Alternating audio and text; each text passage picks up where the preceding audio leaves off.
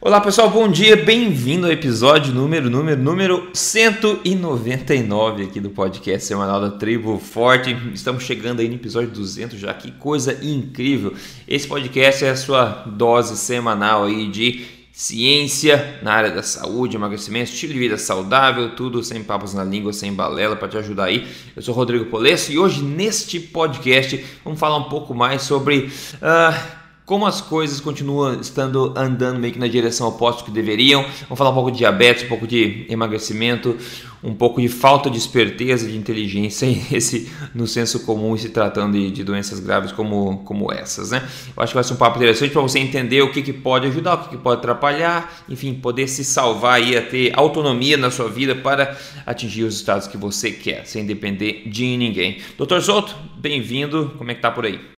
Olá, olá Rodrigo, bom dia, bom dia aos ouvintes, tudo tranquilo por aqui. Eu tava pensando, cara, 199, incrível, vai ser 200 na próxima. Muito, né? Uh, e, e, isso mostra o poder da, das coisas gradativas, né? Uh, o, o poder para o bem e o potencial poder para o mal também. Às vezes a gente vê assim, nossa, como é que uma pessoa atingiu 200 quilos? É, é, aos pouquinhos, né? É um, é, é um quilo de cada vez, né? Mas como é que a pessoa também atinge vários objetivos uh, na vida, seja perda de peso, seja um acúmulo de capital, é, é aos pouquinhos, né? É aos então uh, va vale para os dois lados a vista, visão do copo meio cheio aí é assim Uh, não, não adianta ter uma super pressa. Né? Uh, de vez em quando a gente atende alguém que está fazendo uma alimentação forte, começou a perder peso, mas a pessoa se queixa: nossa, nesse mês eu perdi 2 uh, quilos, né? com a expectativa de perder mais do que isso. E aí eu conto uma história de uma paciente, história real, de uma paciente minha que perdeu 40 quilos com low carb, mas ela perdeu 40 quilos em dois anos.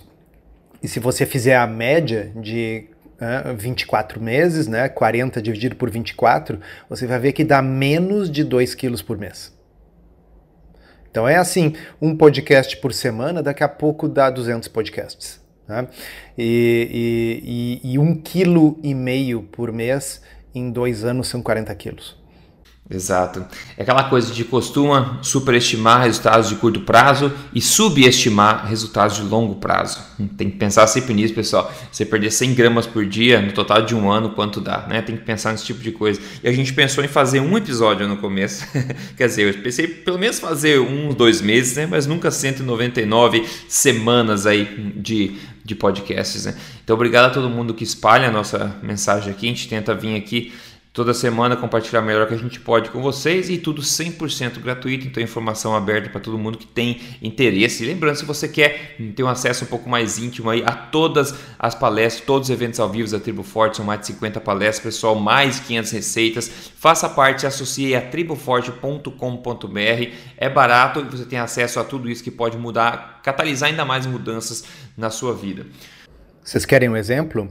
Eu acabei de receber um, uma mensagem em rede social perguntando sobre relação entre dieta e câncer. E eu sugeri para a pessoa: olha, se você é membro do Tribo Forte, vá lá e não deixe de assistir a palestra da doutora Janaína na uh, edição de 2019 do Tribo Forte. Uma palestra excelente sobre esse assunto. Então tá tudo lá.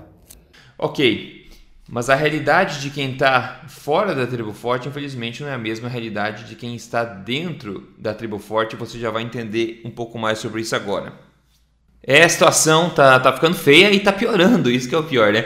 É, eu quero compartilhar com vocês agora o futuro que a população que não conhece aqui a tribo forte, por exemplo, está esperando, tá? Um novo estudo publicado agora, é, dias atrás, no New England, New England Journal of Medicine, né, respeitado aí, analisou dados de índice de massa corpórea reportado por mais de 6 milhões de pessoas, tá?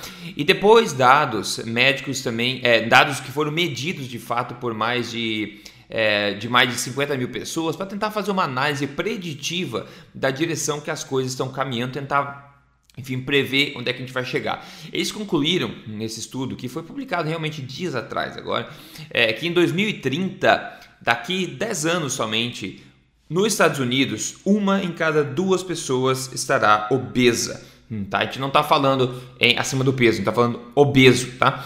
A prevalência de obesidade será maior que 50% em 29 dos estados e não menor do que 35 em nenhum dos estados, em qualquer um dos estados, tá? Então, basicamente, em 10 anos, mais de 50% da população aí é, ou 50% pelo menos, vai estar obesa, não acima do peso. Isso é um estado de calamidade pública, literalmente na melhor definição da palavra. Enquanto a mídia em massa e os políticos aí continuam jogando contra a saúde da população geral, a situação só vai tender a continuar indo ladeira abaixo, né? E aí que eu me lembro daquele filme, Dr. Soto, que eu acho que retrata muito bem a direção que gente está indo, aquele filme Idiocracia, né? Idiocracy em inglês, que é um filme que mostra que a humanidade totalmente como ficou acefalada, é, perdeu os poderes do cérebro e todo mundo toma Gatorade achando que isso é melhor que água, tá todo mundo assistindo televisão, gordo, obeso, sem se mexer. E eu acho que isso retrata uma situação bastante triste do, da direção que a gente está indo, né? A gente está estão tentando sempre colocar nosso, nosso cérebro em descanso aí, continuar levando a gente para a direção oposta da ciência, onde as pessoas estão desesperadamente engordando cada vez mais, piorando sua saúde e perdendo cada vez mais as esperanças, né? Então esse filme Idiocracia, eu acho que muita gente assistiu um filme antigo aí, eu acho que infelizmente tem está retratando um pouco do que pode acontecer, né? É, se a gente não não tomar, enfim, alguma mudança. Se as pessoas não começarem a tomar mudança por si só, porque se depender do, da mudança em massas é, lideradas pelo governo vai ser difícil. É, doutor Souto, é isso. É, é, uma, é uma predição aí que não é difícil acreditar, porque a situação atual já é calamitosa. E eu não sei, o que, que você acha aí disso tudo? É, pois é. Uh, o outro filme que eu me lembro é, é a animação da Disney, Wally, da, uh -huh. da Pixar, né? Uh -huh. uh, que, nossa, para quem não viu, é espetacular, porque ele consegue ter aquela combinação de ser um filme que vai agradar uma criança, né? Pelas coisas engraçadinhas que mostra e tal, e é extremamente perturbador para qualquer adulto que assista. Né? Porque o que, que ele mostra ali é uma, uma sociedade que uh, poluiu a terra, a terra foi tomada pelo lixo, né? e as pessoas então se mudaram uh, para o espaço né, com a promessa de que, bom, aí a Terra ia ser limpa e um dia eles iam poder voltar. Mas aí lá no espaço, uh, as pessoas todas começam a se deslocar só em, em, em, umas camas flutuantes, assim, que tem uma tela onde elas podem ficar mexendo na internet e tal e aí elas uh, ficam sendo servidas, né, de os seus milkshakes, os seus lanches, e as pessoas vão ficando todas gordinhas, todas gordinhas, de modo que todo mundo, absoluto, absolutamente todo mundo ali uh, é gordo. E aí onde eu queria chegar é o novo normal. Né? Uh, e, e, e, e, o lance interessante é assim: a maioria daquelas pessoas já está há tanto tempo lá uh, que elas não conheceram outra realidade, elas não têm noção. Né? Uh, então é, é, é, é, muito comum nos filmes de distopia, isso aí, nos livros também, e não só nos novos. Se nós formos pegar aí um, um clássico da ficção, o Fahrenheit 451, né? Uhum. Uh, que, enfim, aí o assunto é outro, é uma sociedade na qual os livros foram banidos e todos queimados, porque se chegou à conclusão que esses livros só criavam confusão, né? as pessoas passavam a ter dúvidas e não apenas certezas. Né? Uh, mas naquela sociedade, quem estava vivendo ali já não conhecia, só os mais velhos tinham conhecido uma sociedade que ainda não era assim. Para os mais novos, eh, era assim. E, e, e, e, é incrível, mas o que nós estamos caminhando, e esse artigo do New England projeta isso, eh, é uma situação na qual só os mais velhos, daqui a pouco, vão se lembrar de uma época em que não era assim, em que o IMC médio da população era, era, era saudável.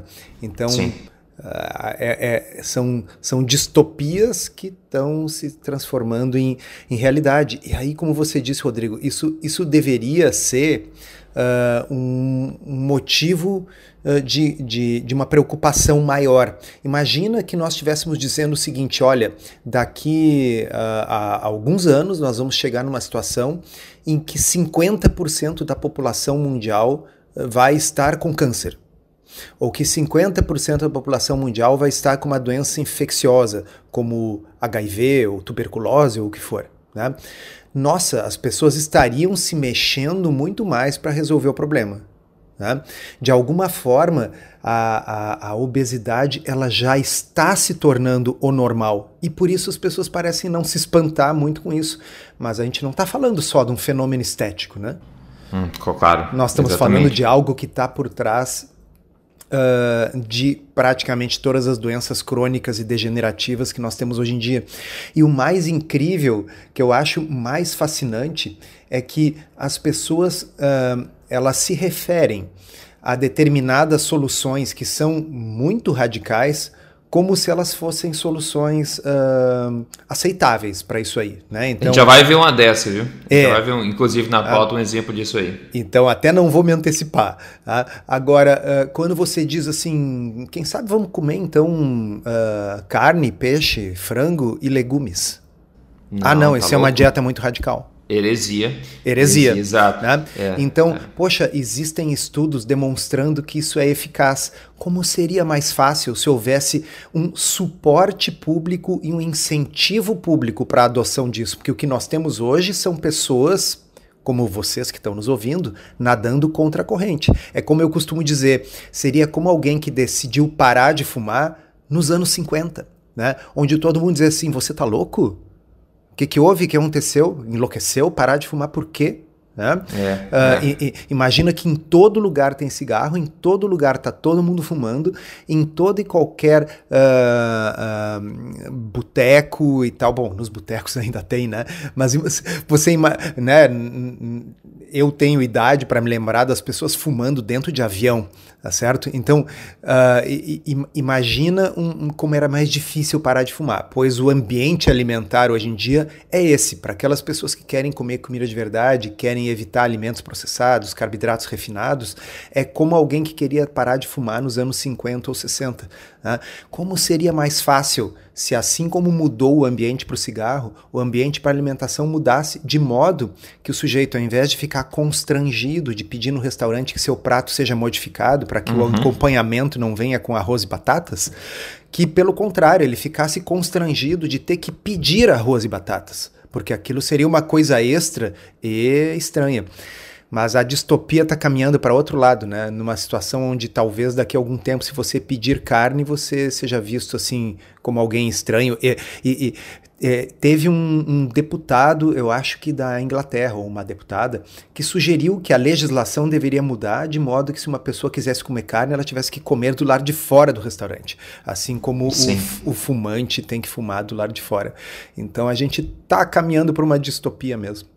É, coisa maluca. E outras coisas, as pessoas estão perdendo esperança. Tem até uma brincadeirinha que eu acho que o Dr. Marcelo é, Denaro postou no, no, nosso grupo da Tribo Forte aqui, que ele falou o seguinte: é, minhas últimas metas, não dele, mas de alguém né, postando, minhas últimas metas. 2013, perder 5 quilos. 2014, perder 9 quilos. 2015, perder 13 quilos. 2016, perder 18 quilos. 2017, perder 20 quilos. Daí em 2018, o objetivo é não engordar. Em 2019, o objetivo é lutar contra o preconceito. Gordo também é gente.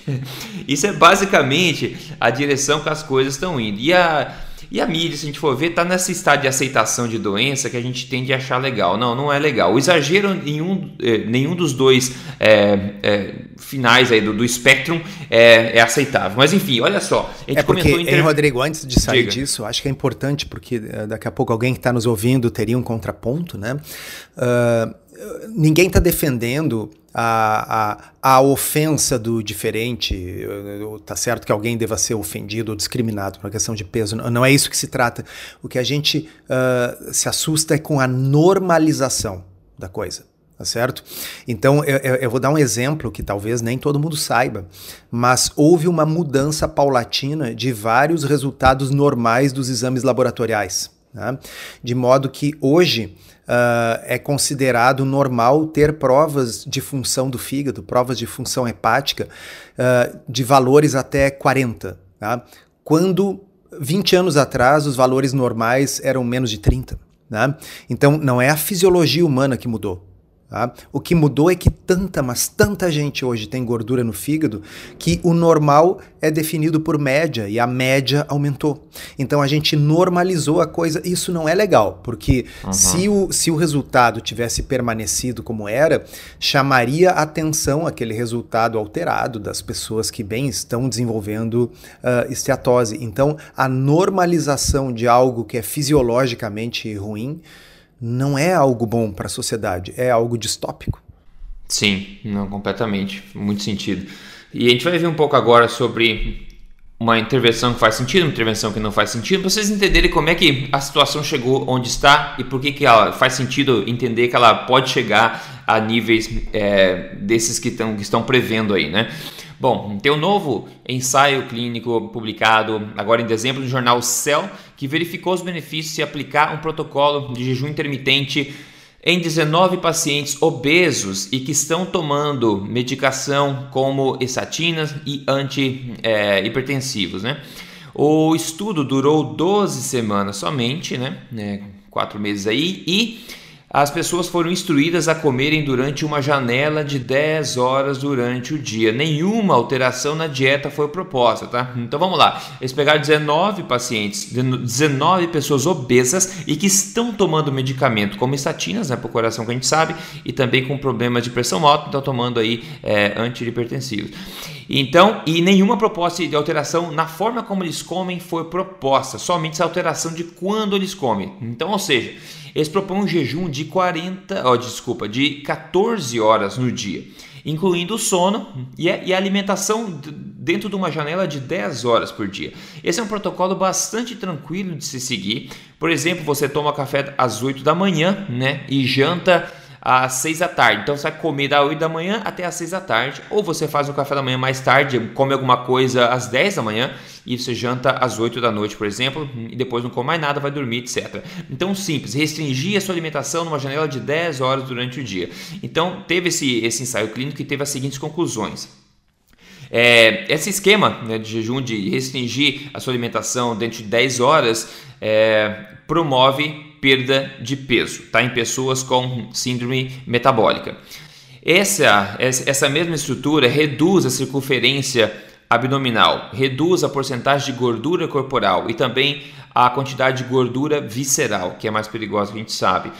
Esse mesmo esquema abaixa a pressão arterial, ele melhora o perfil lipídico né? e também melhora a hemoglobina, hemoglobina glicada, que é um marcador aí de diabetes e metabólica. E outros, é, e eles dizem que também que restringir dessa forma, né, é, acaba sendo uma, uma coisa para catalisar os efeitos já positivos de statina e antihipertensivos também. Além disso, diminuiu o LDL e, como falou, é, melhorou também a hemoglobina A1C, que é a hemoglobina glicada, melhorou o sono das pessoas também. Então vamos lá, eles pegaram 19 pessoas em situação grave, né, obeso, tomando medicamento e simplesmente falaram assim para eles: pessoal, em vez de vocês comer que nem coelho o tempo inteiro, como dizem para vocês fazer por aí, faz assim, continua comendo o que vocês quiserem quiserem, mas agora come somente dentro de uma janela de 10 horas por dia. Só isso, maravilha? Beleza. Em quatro meses depois, as pessoas obteram todos esses benefícios que a gente viu, ok? Sem grande esforço, em vez de comer por 14 horas por dia, eles começaram a comer por 10 horas por dia somente. Então a gente tem isso mostrando mudanças na direção certa. Em contrapartida, como eu levantei a bola antes, doutor Souto, a Agora, né, enquanto eu falei, quando pequenas mudanças assim já demonstram grandes benefícios, veja o que eles estão fazendo ao invés em grande escala. Como eu acabei de falar, foram um ensaio clínico em 19 pessoas, tá? Então, quando o governo começa a colocar a mão na massa, a coisa impacta bem mais pessoas, né? Então, vamos ver um exemplo disso. Um novo artigo no jornal britânico Daily Mail tem a seguinte manchete: Milhares de pacientes com diabetes tipo 2 serão colocados em uma dieta radical de puro líquido depois que estudos mostram, mostraram que isso pode colocar a doença em remissão. Essa ideia genial do Serviço Nacional de Saúde do Reino Unido brotou da análise do famoso ensaio clínico DIRECT, que tinha como objetivo colocar diabetes tipo 2 em remissão e é através da perda de peso, né, eles viram que as pessoas conseguiam, enfim, as pessoas que conseguiam perder peso, seguir essa dieta mais restritiva, é, conseguiam também melhorar nesse sentido da diabetes. O que vai acontecer agora é que em abril do ano que vem, o NHS, né, que é o Serviço de Saúde Nacional é, do, do, Reino Unido, é, irá colocar 5 mil pessoas em uma dieta líquida de 800 calorias por dia, somente para botar, enfim, essa é, diabetes tipo 2 em remissão. Eles estão fazendo essa intervenção extremamente intensa e dolorosa, ao mesmo tempo em que existe, como a gente viu, uma literatura parruda publicada e revisada, mostrando que intervenções mais low carb, por exemplo, podem atingir os mesmos benefícios e outros, né? e outra, serem sustentáveis como estilo de vida, o que definitivamente beber um shake de 800 calorias pela vida inteira, obviamente não é. Em contrapartida, a gente não pode deixar de pensar, eu acho que é difícil não pensar nisso, que um shake milagroso é uma coisa muito fácil de se vender, gerar uma indústria ao redor disso, e um estilo de vida mais low carb é uma coisa que não se vende, não se coloca num pacote, né?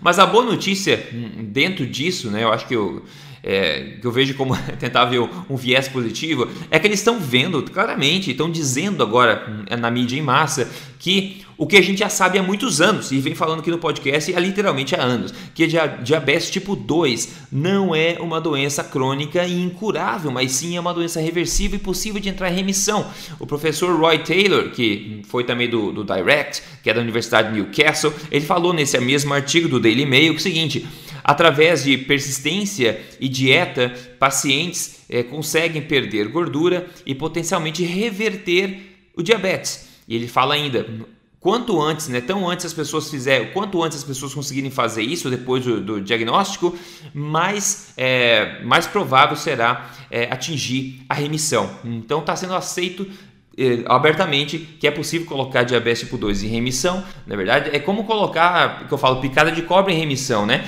Se você é picado por uma cobra todo dia, é difícil. Agora, se você para, fica longe da cobra, você consegue entrar em remissão de picada de cobra.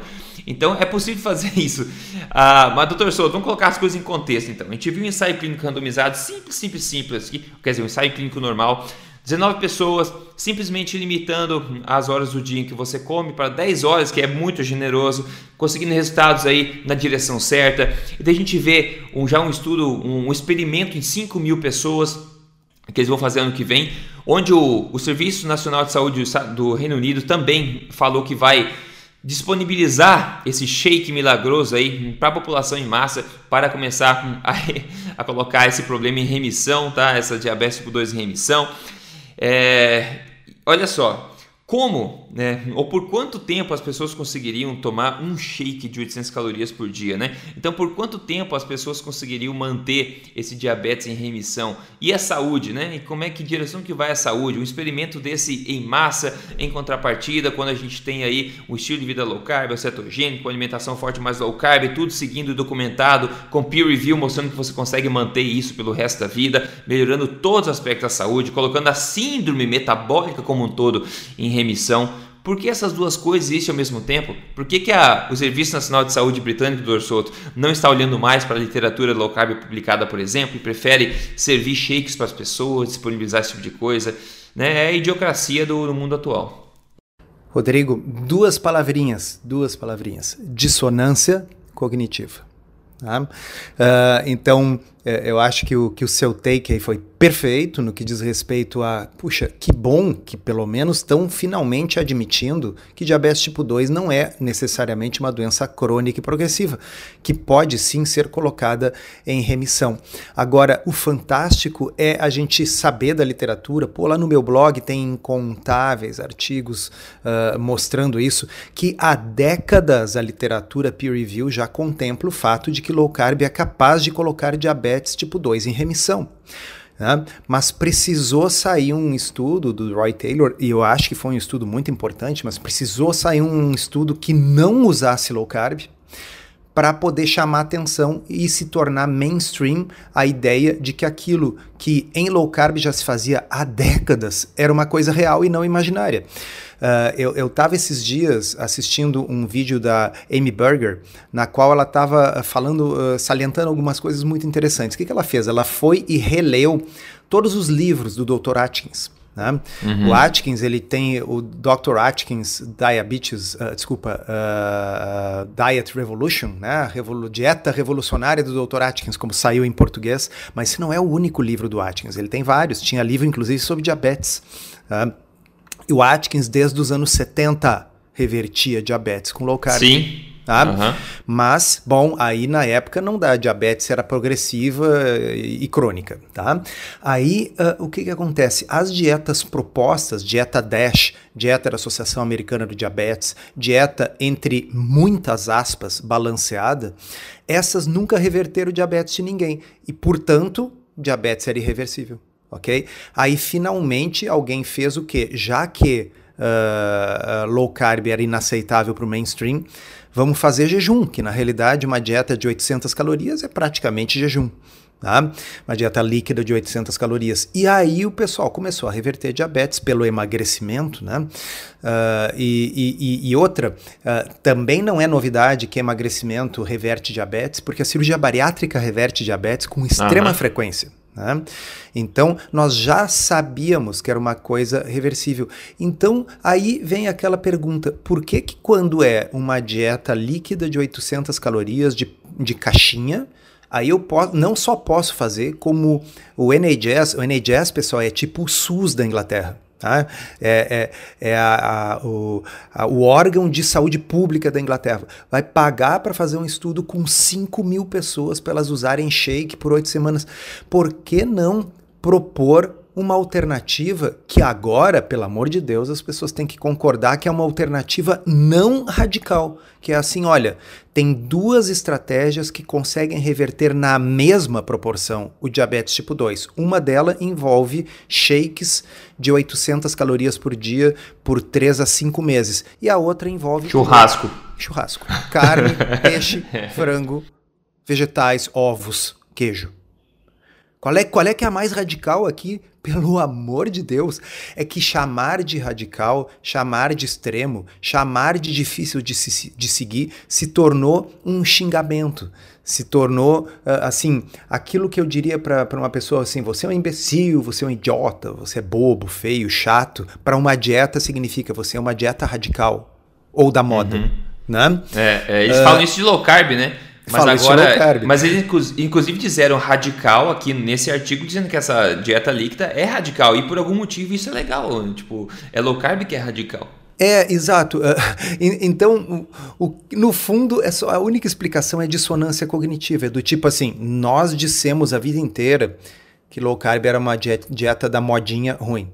Incontáveis estudos mostram que não apenas é boa para a saúde, mas que ajuda a reverter o diabetes, como aliás está contemplado nas diretrizes da Associação Americana do Diabetes. Tá? No entanto, uh, nós sempre dissemos uma coisa, então, ou nós admitimos que nós estávamos errados esse tempo todo, ou a gente faz de conta que esses estudos todos de low carb não existem e vamos bater palma para a nova dieta revolucionária que vai resolver o problema. Shakes em caixinhas Uh, são quatro, para quem não leu o estudo original do Roy Taylor, são quatro caixinhas, se não me engano, é, é de OptiFast, aquela tem sabor morango artificial, sabor laranja artificial, sabor baunilha artificial. Uh, eles contêm assim coisas como uh, proteína isolada de soja, maltodextrina, hum, né? Aquilo tudo com goma guara, assim para ficar mais cremoso, né? Uh, e, e, aí você consome tudo isso e sopa e pode comer folhas verdes também. Sensacional. E, é, de, e, e se você fizer isso por 3 a 5 meses, você tem uma chance muito grande de reverter o diabetes. Tá? E, e, e, é verdade, o, o, estudo mostra isso e tal. Eu só gostaria e acho que seria ético e correto que o NHS avisasse para as pessoas que tem uma outra alternativa, que significa elas irem na peixaria, irem no açougue, uhum. irem na feira e comerem comida de verdade por 3 a 5 meses, com a diferença que depois de 3 a 5 meses você pode continuar comendo comida de verdade para o resto da vida, mas você realmente vai continuar consumindo caixinhas para o resto da vida e isso será bom para o resto da sua saúde além do diabetes? É isso que eu ia dizer, é o negócio perfeito. É por isso que acontece. A pessoa vai colocar em remissão tua diabetes em cinco meses. O que, que vai acontecer depois? Você vai voltar a ter diabetes. Eles vão vender para você de novo o pacote cinco meses. É difícil não pensar que é uma atitude meio demoníaca isso aí, né? É o negócio perfeito. Eles não querem curar. Eles querem te dar o benefício para você ficar doente de novo, viu? Você comeu errado, tá com diabetes, vai ter que tomar o shake de novo. Agora quer o de laranja em vez de morango? Aí.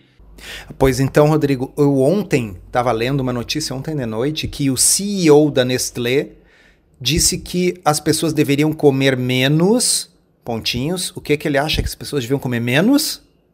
Carne. Ah, ele falou, é? Uhum. Porque afinal é, é ruim para a saúde e ruim para o meio ambiente. Se é ruim para essas coisas, eu tenho sérias dúvidas, mas eu sei que é muito bom para Nestlé. É, é, é ruim para a saúde porque a saúde fica boa, eles param Co de, de Como é possível que haja Fogo, tanta cegueira coletiva sobre o que está acontecendo? Né? De que na realidade é, é, é assim, vamos nos perguntar assim, quem tem a ganhar com determinadas uh, propagandas, né? Então, o CEO da Nestlé, o, né, o diretor executivo da Nestlé, vai na imprensa e diz assim: olha, as pessoas deveriam comer menos carne. Tá? Isso é obviamente bom para a Nestlé. Tá? Claro. Então, uh, vamos dizer assim: uh, nós temos um, uh, um, carne, tá? uma coisa deliciosa, saciante, que é produzida, movida a energia solar e água da chuva. Desde tá? sempre. Desde sempre. Que neste processo aduba o solo, né? através do excremento, da urina, né? e aquilo ali reverte o diabetes. A gente sabe que sim. Como é que a gente sabe? Porque tem ensaio clínico randomizado mostrando que low carb reverte diabetes. Low carb tem carne. Tá? E aliás, se você fizer uma dieta basicamente de carne, ela vai ser ainda mais low carb. Então, assim, nós sabemos que, ah, mas uma dieta basicamente de carne é muito radical. Mais radical do que uma basicamente de shakes? Uhum, é, é, uhum. nesse momento que a dissonância cognitiva cai. Acontece. a pessoa pensa assim, é. putz, eu li assim, uma dieta de shakes reverte o diabetes, e disse assim, que legal. Mas se eu lesse uma manchete, uma dieta basicamente de carne reverte o diabetes, eu ia dizer, mas que loucura, que coisa radical.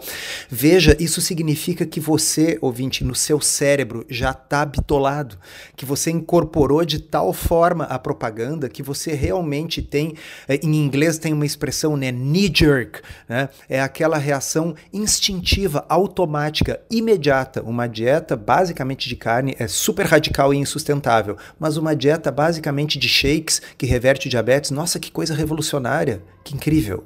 É, essa semana eu vi na, nas mídias sociais a, a, a Xuxa ah. postando, postando. Eu não sabia que ela era especialista em sustentabilidade e nutrição, né? Mas ela postou lá na, na no, no social media dela, nas mídias sociais dela, aquelas famosas famosa uh, estratégia de comoção e choque que, digamos, o pessoal da, do vegano, do vegetariano, é dessas indústrias como a Nestlé, usam para comover e tentar chocar o pessoal, que é basicamente é tempo de Natal, então o pessoal tende a comer peru desde sempre, né? Eu fui inclusive para Cuba agora há pouco tempo aqui e perguntei para mais de uma pessoa qual que é tipo banquete que você sempre, que Cuba é um país que não tem acesso a muita comida importada, quase nenhuma assim, é, processada. Ele fala, qual que é o banquete de você? Se aquele dia que eu tenho um casamento ou Natal, qual que é o banquete de você? Tradicional. Ele falou, nosso banquete é porco no rolete, sabe? Com brasa no chão e aquele porco assado em cima. E por muitas culturas é o peru. Daí ela coloca essa foto de um peru cheio de pena cheio de sangue em cima da mesa e dizendo que você vai servir violência no, no Natal. Pessoal, isso é uma completa falta de entendimento da vida natural no planeta Terra. E outra, eu, sei lá, é, é difícil não, não, não, não ofender uma pessoa como essa, né, que usa essas táticas de, de né, scare tactics, que a gente fala em inglês, enfim, é, é difícil, né, doutor Souza? É difícil, porque crianças verem isso e acabam questionando e acabam na direção errada, né? É. Uh, até porque o Peru, na natureza, morreria certamente uh, com suicídio assistido, né? Primeiro, o Peru ia pedir para o médico Peru uh, injetar nele um sedativo. Depois, o médico Peru iria injetar nele uma segunda injeção, que é uma droga para parar o coração dele quando ele já estiver anestesiado. E tudo isso cercado de velas aromáticas. E aí, esse Peru, então, depois seria uh, cremado, né? E, e as cinzas claro. do Peru seriam guardados pelos peruzinhos. Pelos é, filhos do Peru. Assim. Uh, exato é, porque na natureza o peru ele, ele morre predado. Assim, eu acho que o que falta na vida das pessoas é assistir mais Net Geo e, e Animal Planet. É, sabe? e hoje em dia tá perigoso assistir, inclusive, viu? Porque, é, porque já tem mensagens. Mostrar... Exatamente, já tem. É, então, assim, fala sério, né, pessoal? Assim, a, a, a, a morte menos dolorosa possível para um peru é cortar o pescoço do peru bem rápido. Tá?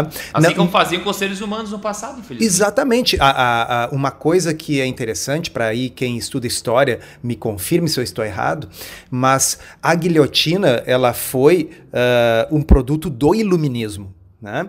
Então, o iluminismo ele pregava a, a, a, racionalidade, o iluminismo ele tinha uma pegada anti-religiosa. Né? Então, nós estávamos saindo ali da Idade Média, onde tinha tido aquelas torturas da Inquisição, aquelas mortes horríveis, aqueles suplícios. Né?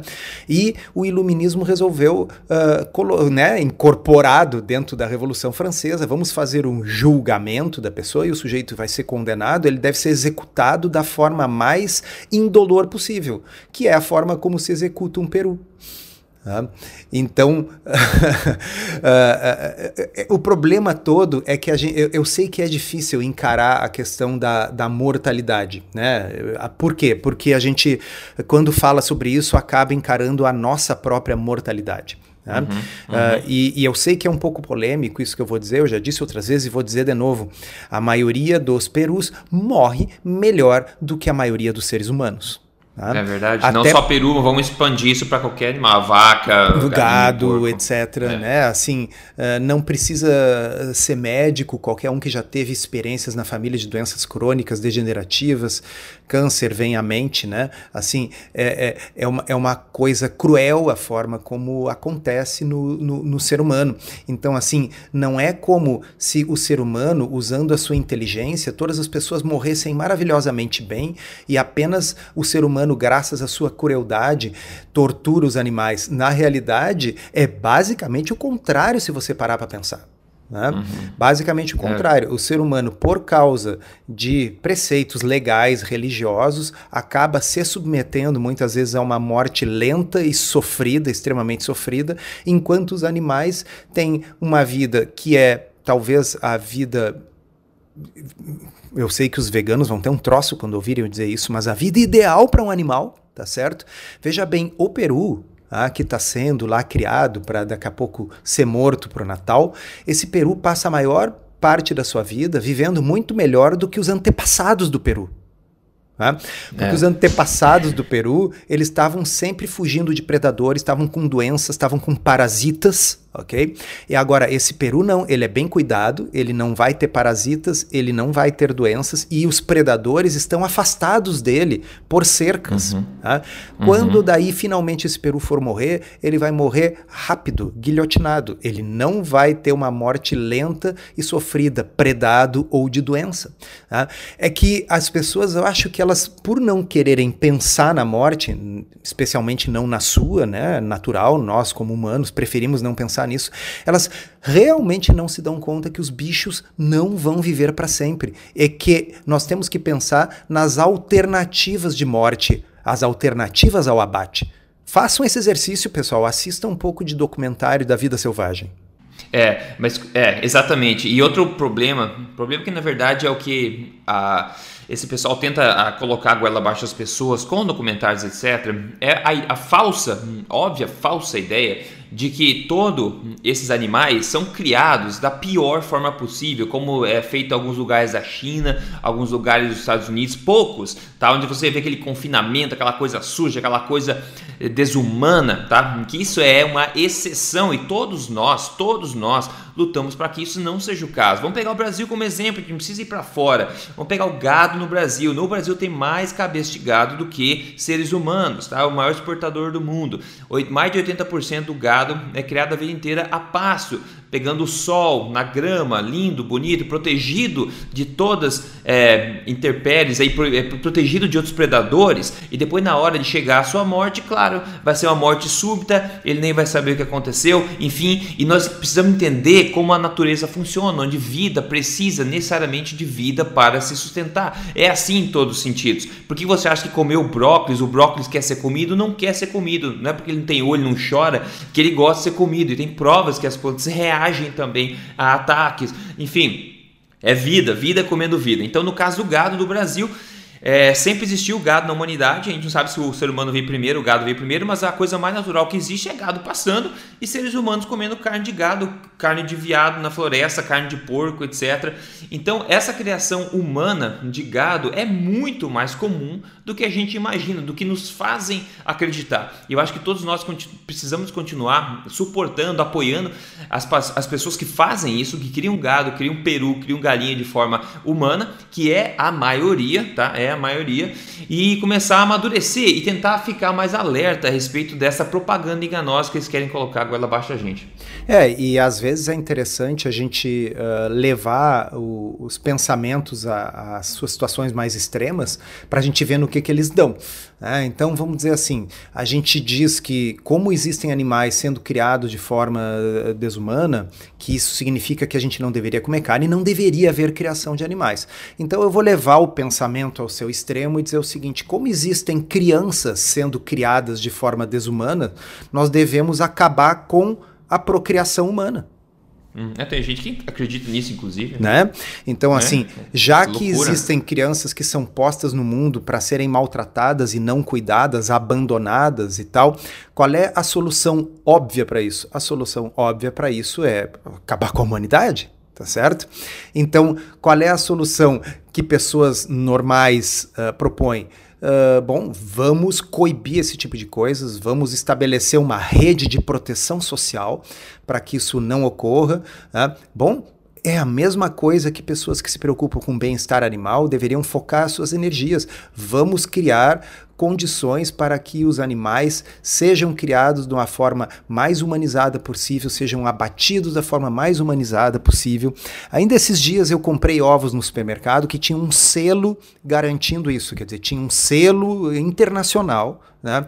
que uhum. aquelas aves eram criadas de forma o mais humanizada possível. Então, isso você pode votar com o seu dinheirinho, tá? uh, desde comprando esses ovos uh, na feira orgânica que tem perto da sua casa, ou se você mora numa região mais rural, bem, por que não comprar direto do seu vizinho? Oh, e se você, como eu, mora numa capital urbana, por incrível que pareça, a diferença de preço não é tão grande. Não é ovos orgânicos ou veganos, tá? São ovos uh, criados de aves soltas com o selinho. Tá? é, você vai pagar ali, digamos três reais a mais. Né? Então, assim, para algumas pessoas isso pode fazer diferença, e bem, para essas pessoas eu acho que elas têm que pensar na sua saúde. Mas para aqueles de nós que podemos gastar três reais a mais, tá bem. O pior é gastar uh, 20 reais a mais para comprar. Como é que você disse, Rodrigo? Eu não conhecia essa expressão. Como é que é o peru de tofu? O tofurkey. Tofurkey, tofurkey. é, é. é Bom, em português não ia dar certo, porque peru e tofu terminam, é, ia ser o tofu. É o peru vegano. É, peru vegano. Então a pessoa gasta uma fortuna para comer um troço que é, tem gosto ruim, não é bom para sua saúde. Pega esse dinheirinho e gasta para promover o Uh, uh, criação e o abate mais humanizado uh, dos animais, tá certo? Perfeito, é, perfeito. A, mensagem é essa. Então a gente tem que ter esses argumentos, a gente tem que exercitar essa retórica, pessoal, porque a retórica do outro lado é muito forte. E como ela está vindo de todos os lados, ela está pegando especialmente as mentes impressionáveis dos, dos jovens, dos adolescentes. Aí nós temos aí uma, uh, uma geração que talvez acelere aquela previsão do New England de quando 50% da população vai estar tá obesa né? É. Que vai dar uma alegria muito grande para o CEO da Nestlé, porque afinal a Nestlé não depende de bichos para manter o seu negócio. Tá? Ah, mas a Nestlé tem leite e tal. Bom, a hora que a Nestlé chegar à conclusão que o pessoal está contra o leite, a Nestlé vai imediatamente ir para o leite de soja e vai ganhar muito mais dinheiro com isso. É isso que as pessoas não entendem, que uh, essa transição ela é altamente lucrativa para a indústria ao mesmo tempo que ela é altamente deletéria para a saúde.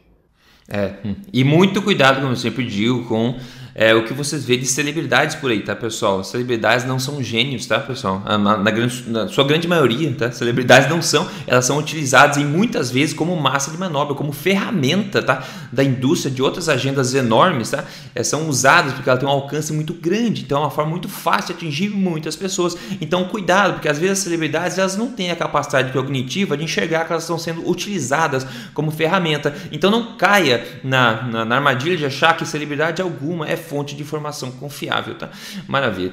É, é, beleza, de falar aqui do caso Celsius, antes de comentar o que a gente degustou na última refeição, quem mandou o resultado hoje foi o Mário Scheise. Ele falou: terminei meu desafio 30 dias, foram alguns quilos e medidas e fiquei bem satisfeito e motivado. Eu perdi nesses 30 dias 6 quilos e 13,5 centímetros de cintura. Ele está no caminho certo aí, sem tomar shakes nem nada, fazendo uma alimentação forte, mais otimizada, mais low carb para perder peso mais é, acelerado no começo, seguindo o programa Código Emagrecer de Vez, que eu sempre falo aqui. Você pode entrar aí em código emagrecerdevez.com.br para aprender a fazer isso passo a passo de acordo com a melhor ciência que a gente tem disponível hoje.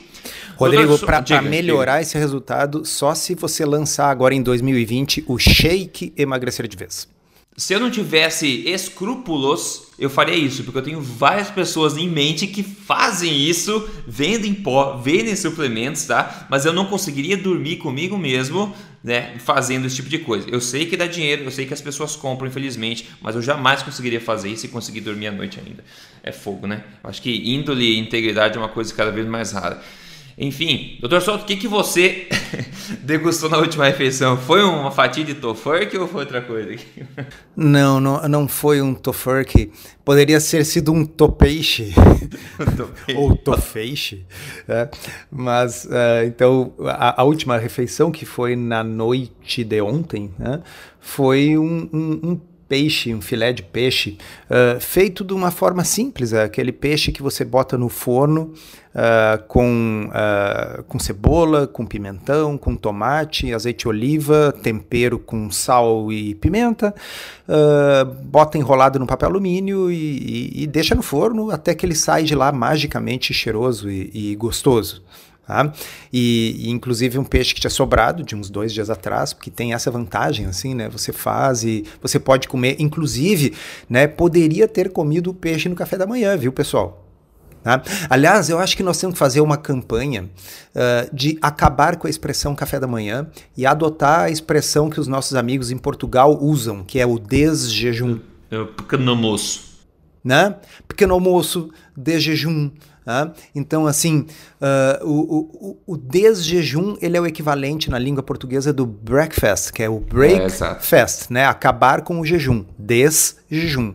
Porque café da manhã bota um, um timestamp, bota um carimbo de hora, né? Como se você fosse obrigado a comer a sua refeição na qual você vai quebrar o jejum noturno de manhã, o que no meu caso aqui, por exemplo, hoje não é verdade.